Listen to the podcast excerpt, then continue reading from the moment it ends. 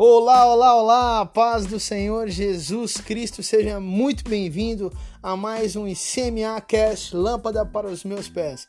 Meu nome é Fred Lopes e eu te convido a embarcar junto comigo nesse projeto maravilhoso que tem nos levado a navegar na Santa Escritura, que é a Palavra de Deus. Afinal de contas, lâmpada para os meus pés é a tua palavra e luz para o meu caminho. Portanto, Sinta-se à vontade. Essa é a nossa casa. Sem títulos, sem rótulos, sem placas, somente a boa e simples leitura da Bíblia. Então, tome a sua espada e vamos que vamos.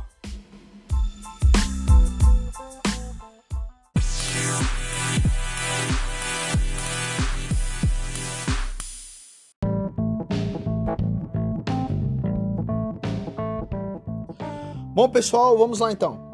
Antes de entrarmos de fato no momento da leitura, alguns recados são indispensáveis. Primeiro, o ICMA Cast Lâmpada para os Meus Pés está disponível nas seguintes plataformas digitais: no nosso canal do YouTube, com formato de vídeo, e com formato de podcast nas plataformas de podcast, em formato de áudio. Então, via YouTube, você poderá acessar diretamente pelo canal do YouTube ou também através do Facebook e Instagram, que te encaminharão de volta para o YouTube, onde é feita de fato a transmissão original. Já como podcast, está disponível no Spotify, no Google Podcasts, no Anchor e nos outros semelhantes. Lembrando que nós enviamos todos os links via WhatsApp, portanto, se você deseja receber todos os dias diretamente no seu celular ou de um amigo ou um parente, basta nos enviar o número de telefone correspondente, ok?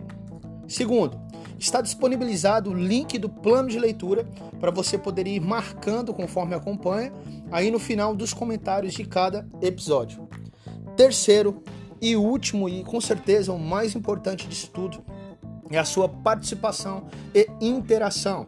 Seja qual for a plataforma digital que você utiliza para acompanhar, não deixe de interagir, de comentar, de perguntar, nem que seja para dar um glória a Deus ou um amém seja no YouTube, Instagram, Facebook, WhatsApp, no Google, no Anchor, no Spotify. Não deixe de nos seguir, de curtir e principalmente de compartilhar. Compartilhar esse material com certeza é uma forma de divulgação do reino de Deus e do Evangelho de Jesus Cristo. Se trata simplesmente da palavra do próprio Deus. Lembrando sempre que o nosso papel não é convencer ninguém, e sim apresentar aquele que convence. Então, sem mais, vamos que vamos!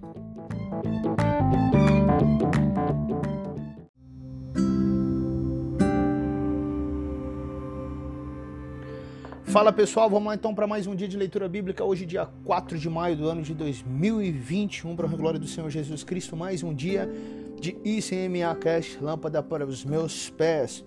Hoje a nossa leitura se encontra no Antigo Testamento, em Juízes, capítulos 1 e 2. Finalizamos ontem o livro de Josué, honra e glória do Senhor. E no Novo Testamento, ainda no livro de Atos, capítulo 23. Então, como sempre, abra sua Bíblia lá no Antigo Testamento, Juízes iniciando hoje o livro de Juízes e as suas histórias, seus fatos narrados. Vamos conhecer o que, que acontece com o povo de Deus aí, segundo o livro de Juízes, capítulo 1, verso 1. Vamos que vamos. Depois da morte de Josué, os filhos de Israel consultaram o Senhor, dizendo: Quem de nós será a primeira tribo a lutar contra os cananeus? O Senhor respondeu: A tribo de Judá será a primeira Eis que entreguei a terra nas mãos desta tribo. Então os filhos de Judá disseram aos filhos, aos irmãos da tribo de Simeão: Venham conosco, a herança que nos caiu por sorteio, e lutemos contra os cananeus. Depois também nós iremos com vocês a herança que lhes caiu por sorteio. E os filhos de Simeão foram com eles. Os filhos de Judá atacaram, e o Senhor lhes entregou nas mãos os cananeus e os ferezeus. E em Bezeque mataram 10 mil homens.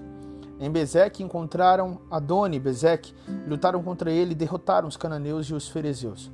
Adoni Bezeque fugiu, mas eles o perseguiram e prendendo, lhe cortaram os polegares das mãos e dos pés. Então Adoni Bezeque disse: Setenta reis a quem haviam sido cortados os polegares das mãos e dos pés apanhavam migalhas debaixo da minha mesa. Assim como eu fiz, assim Deus me retribuiu. E o levaram a Jerusalém onde morreu. Os filhos de Judá atacaram Jerusalém e, tomando-a, mataram seus moradores e puseram fogo na cidade.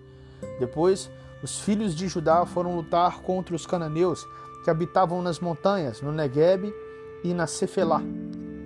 Também atacaram os cananeus que moravam em Hebron, cujo nome antes era Kiriat Arba, e derrotaram Cesai, Aimã e Talmai.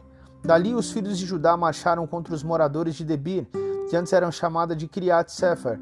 Então Caleb disse: Darei a minha filha Axa por mulher ao homem que atacar e conquistar Kiriat Sefer.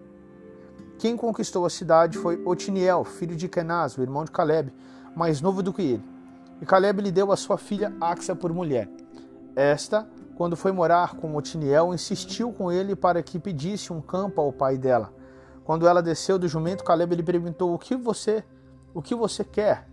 Ela respondeu: "Quero que me dê um presente. Já que o Senhor me deu uma terra seca, me dê também algumas fontes de água." Então Caleb lhe deu as fontes superiores e as fontes inferiores. Os filhos do Queneu, sogro de Moisés, caíram da cidade das palmeiras com os filhos de Judá e foram ao deserto de Judá, que está ao sul de Arad. Foram e habitaram com este povo. Os filhos de Judá foram com seus irmãos da tribo de Simeão e atacaram os cananeus que moravam em Zefate e destruíram totalmente a cidade. Por isso foi chamada de Orma. Também conquistaram Gaza, Asquelon e Ecrom com os seus respectivos territórios. O Senhor esteve com os filhos de Judá e estes ocuparam a região das montanhas. Porém, não expulsaram os moradores do vale, porque estes tinham carros de ferro. E como Moisés havia prometido, deram Hebron a Caleb, e este expulsou dali os três filhos de Anak. Porém, os filhos de Benjamim não expulsaram os jebuseus que moravam em Jerusalém. Assim, os jebuseus vivem com os filhos de Benjamim em Jerusalém até os dias de hoje. A casa de José atacou Betel e o Senhor estava com eles. A casa de José enviou homens a espiar Betel, que antes se chamava Luz. Os espias viram um homem que saía da cidade e lhe disseram: Mostre-nos a entrada da cidade, e teremos misericórdia de você. O homem mostrou a entrada da cidade, e eles mataram os moradores a fio, ao fio da espada, mas deixaram ir aquele homem e toda a sua família. Então ele foi para a terra dos Eteus, edificou uma cidade, ele deu o nome de Luz, e este é o seu nome até os dias de hoje. A tribo de Manassés não expulsou os moradores de Bet-Sean, nem os de Tanak, nem os de Dor, nem os de Iblião, nem os de Megido, todas com as suas respectivas aldeias. Os cananeus continuaram a viver naquela terra. Quando, porém, Israel se tornou mais forte, sujeitou os cananeus a trabalhos forçados, mas não os expulsou de todo. A tribo de Efraim não expulsou os cananeus, moradores de Gézer, assim continuaram a viver com eles em Gézer. A tribo de Zebulon não expulsou os moradores de Quitron, nem os de Naaló. Os cananeus continuaram com eles, sujeitos a trabalhos forçados. A tribo de Ásia não expulsou os moradores de Aco, nem os de Sidom, os de Alabe, os de Axib, os de Elba, os de Afeca e os de Reob. Os azeritas continuaram no meio dos cananeus, que moravam na terra, porque não os expulsaram. A tribo de Naphtali de Naftali não expulsou os moradores de Bet-Semes, nem os de Bet-Anat, mas continuou no meio dos cananeus que moravam na terra. No entanto, os moradores de Bet-Semes e Bet-Anat ficaram sujeitos a trabalhos forçados. Os amorreus levaram os filhos de Dan a se retirar para as montanhas e não os deixaram descer ao vale. Os amorreus conseguiram permanecer nas montanhas de Eres, em Aijalon e em Saalabim. No entanto, a mão da casa de José prevaleceu e os amorreus foram sujeitos a trabalhos forçados. O território dos amorreus ia desde a subida de Acrabim e desde Selá para cima.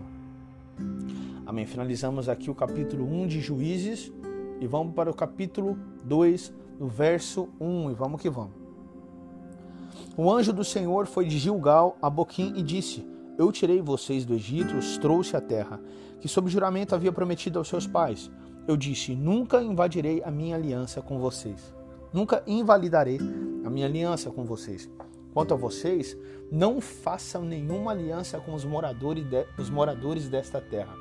Pelo contrário, derrubem os seus altares. No entanto, vocês não obedeceram a minha voz. O que é isso que vocês fizeram? Meus amados, estão vendo?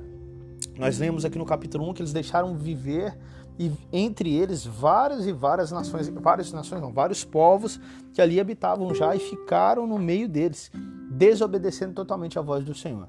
Verso 3: Por isso também eu disse: Não expulsarei esses povos da presença de vocês, pelo contrário, eles serão seus adversários, e os deuses deles serão uma armadilha para vocês. Quando o anjo do Senhor acabou de falar essas palavras a todos os filhos de Israel, o povo levantou a sua voz e chorou. Por isso aquele lugar foi chamado de Boquim, e ali ofereceram sacrifícios ao Senhor. Depois que Josué despediu o povo, os filhos de Israel se foram, cada um à sua herança, para possuírem a terra.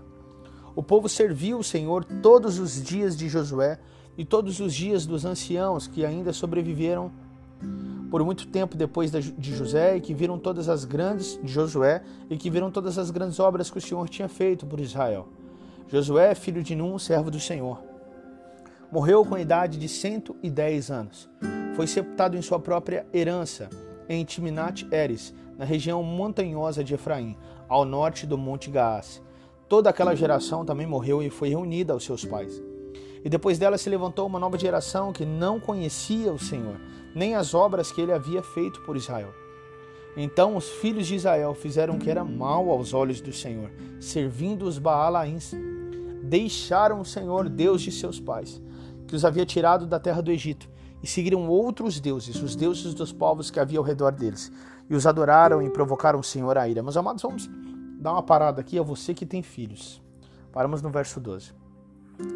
Infelizmente, talvez alguém que precisaria ouvir, talvez não ouvirá. Mas vamos acreditar que essa palavra chegará aos ouvidos desses que têm filhos, adolescentes, pré-adolescentes, jovens.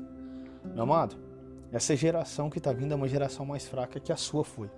Talvez porque o seu pai fez você, fez com que você aprendesse, fizesse coisas que você não quer que o seu filho faça. Mas você fez e aprendeu essas coisas e foi bom para você. E agora você pensando que está sendo bom para o seu filho, não quer que ele faça aquelas coisas que foi bom para você. Você sabe que foi bom hoje. E aí você quer que seu filho não passe por essas situações. Mas na verdade você está é, formando nele um caráter que não é muito bom. Né? Como, como atuante, como alguém que é atuante na igreja local, eu observo os jovens. E infelizmente o que vemos no presente não é legal não é algo animador. Porque nós acabamos lembrando, nós olhamos para a geração anterior, para as juventudes anteriores e para a minha própria juventude, olhamos para essa e pedimos misericórdia ao Senhor. Que o Senhor tenha misericórdia, que o Senhor abençoe essa próxima geração, nós clamamos. Eu clamo a você, papai e mamãe. Ensine o seu filho da maneira correta. Ensine o seu filho que está escrito na palavra. Mas ensine não somente com palavras, ensine fazendo. Sirva ao Senhor, não somente na sua casa e no seu lar, mas primeiramente no seu lar, e depois sirva ao Senhor na comunidade local. Trabalhe na igreja. Deixe o seu, o seu, o seu filho tem que ver você servindo ele no seu lar, você ser um cristão no seu lar, para com seu marido, com sua esposa, para com eles. Leia a Bíblia com seu filho no seu lar. Faça culto com seu filho no seu lar. Deixe o seu filho ver você orando, você buscando a Deus. Deixe seu filho ver você trabalhando na igreja. E se ele não vê essas coisas, no futuro provavelmente ele não fará, porque você não tem ensinado. Ensinar não é falar somente, ensinar é fazer. Ele aprende mais vendo você fazendo do que somente falando. Então ensine o seu filho. Nós estamos vendo o exemplo de uma geração que não conhecia o Senhor. Aqui em Juízes. Eu vejo na prática isso. Hoje, uma geração que não conhece o Senhor. Uma geração que não tem o seu coração convertido ao Senhor, infelizmente. Uma geração que está vendo seus pais que já não fazem muita diferença e que também não estão dando uma mínima para a casa do Senhor, pela comunidade local, ou para a Bíblia, ou para aquilo que está escrito na Bíblia, e está dando ouvido para ideologias do mundo, dando ouvido para coisas vãs, coisas fúteis, coisas limitadas, se preocupando somente com o seu futuro nessa terra e não se preocupando com a eternidade. Você não está fazendo bem para o seu filho dessa maneira. Correção é como mel, conforme a palavra. Então, nós damos essas orientações porque é nossa responsabilidade. Nós olhamos para a Bíblia e veja, vemos o que aconteceu. E nós olhamos para a nossa prática e para a nossa vida atual e nós vemos as coisas que estão acontecendo. Que Deus tenha misericórdia da nossa próxima geração, dos nossos jovens, em nome de Jesus, adolescentes e tudo mais.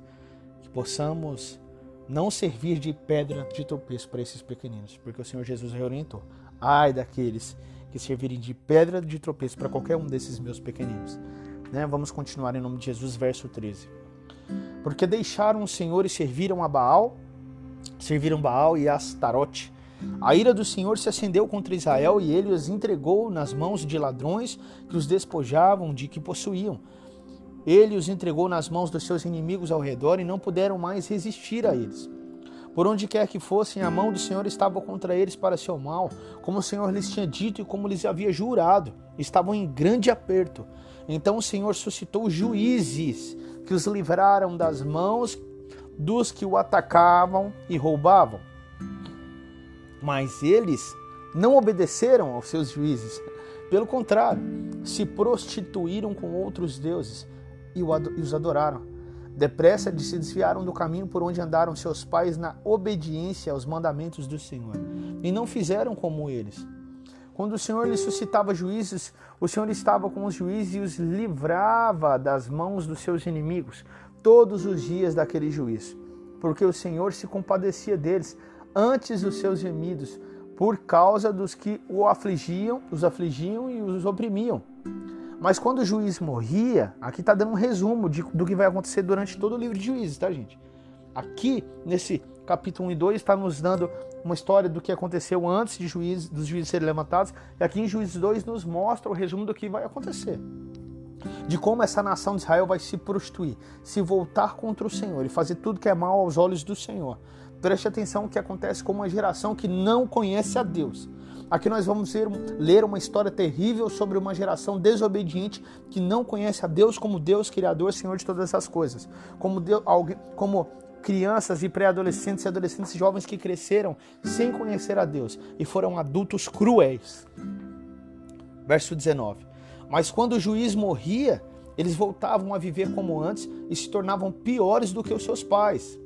Olha isso, piores do que os seus pais, seguindo outros deuses, servindo-os e adorando-os. Não abandonavam nenhuma das suas práticas, nem a sua obstinação. Não é isso que nós estamos vendo com a humanidade atual?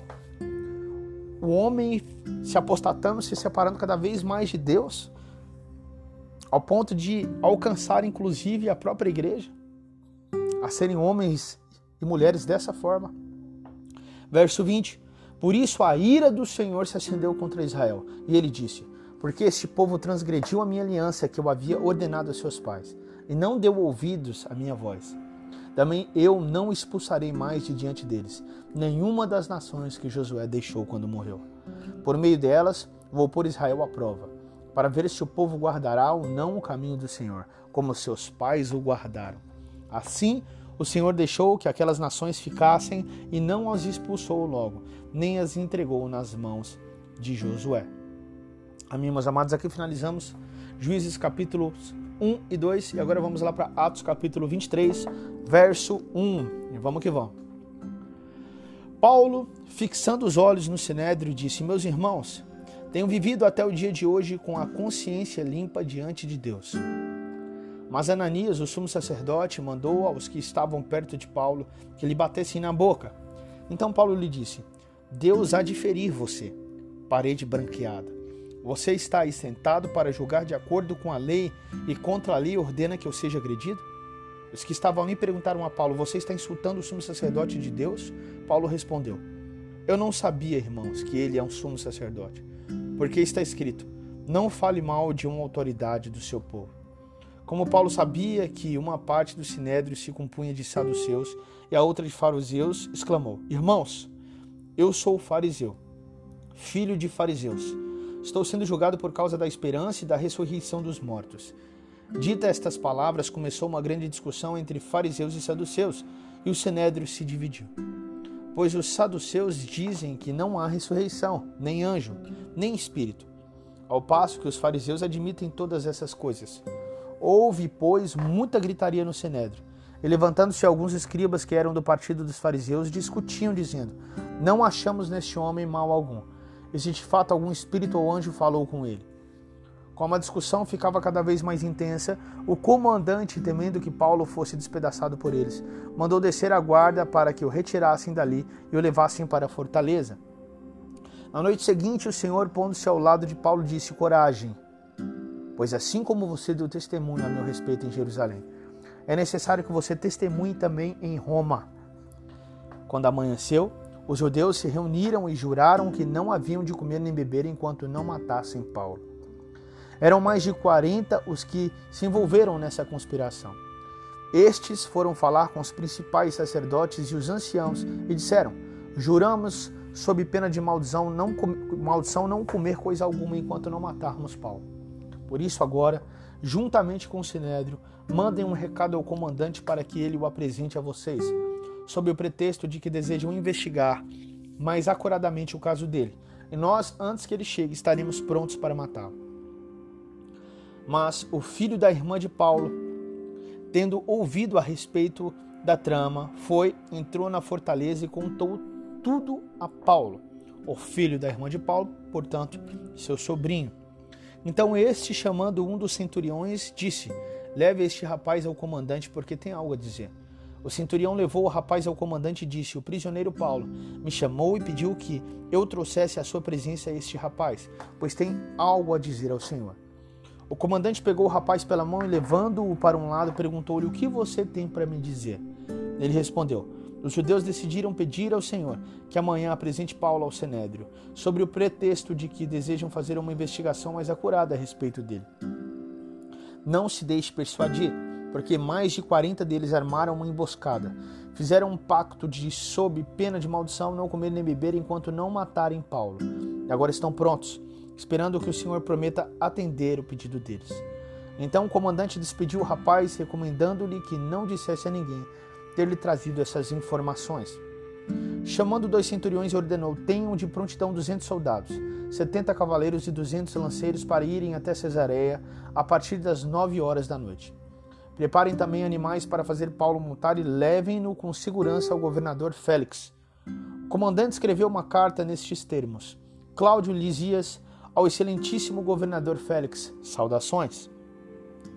Este homem foi preso pelos judeus e estava prestes a ser morto por eles quando eu, sobrevindo com a guarda, o livrei por saber que ele era romano.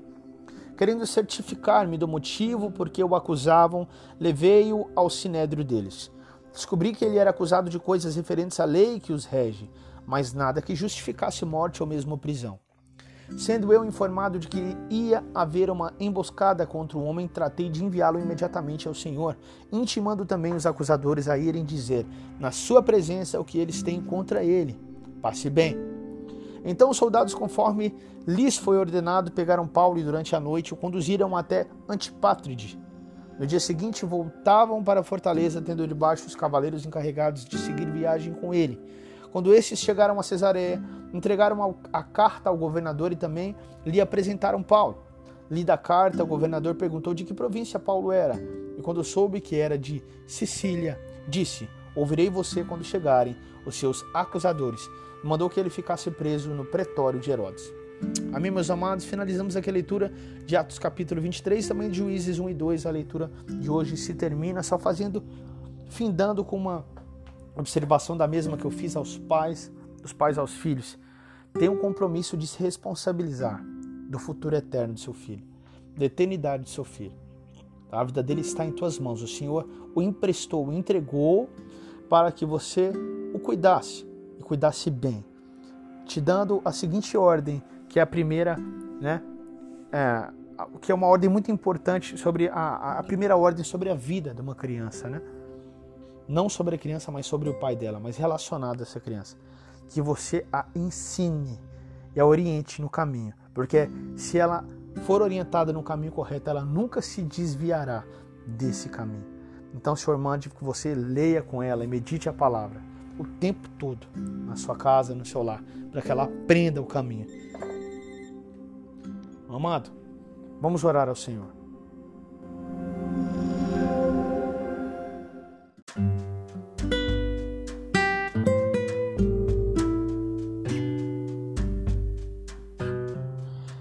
Por todo o mundo e pregai o evangelho a toda criatura, fazendo deles discípulos e os batizando em nome do Pai, do Filho e do Espírito Santo. Meu amado irmão e irmã, nesse um minutinho te faço um pedido muito especial, que você seja uma ferramenta nas mãos do Senhor, enviando esse material para as pessoas, para os seus familiares, para suas redes sociais, grupos de WhatsApp, né? Ou então me passando o número para que essas pessoas possam participar diariamente. Quantas pessoas necessitam de ouvir essa palavra que trabalha por si só através do Espírito Santo de Deus? Uma palavra que é viva, ativa e transformadora. Então, eu te peço muito humildemente que você compartilhe esse trabalho fazendo chegar mais longe a palavra de Deus. Amém? Deus te abençoe. Vamos orar.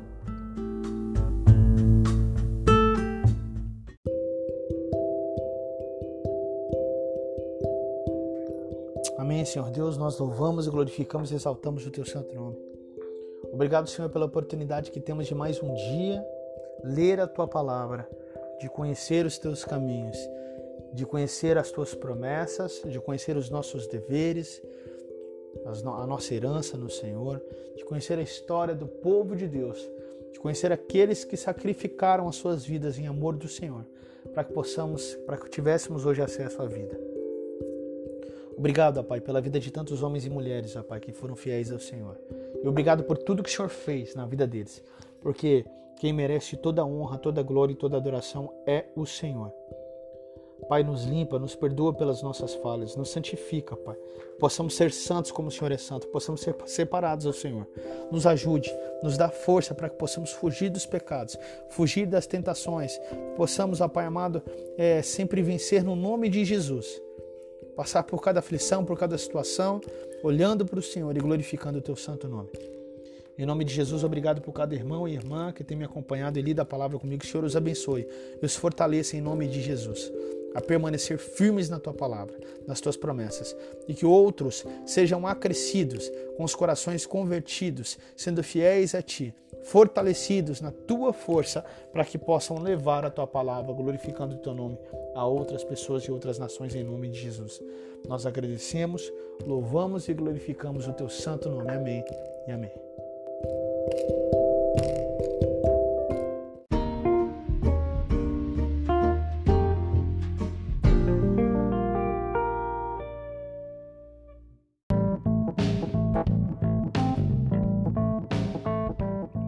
Amém, amém, amém. Toda honra e glória e adoração seja ao nosso Senhor.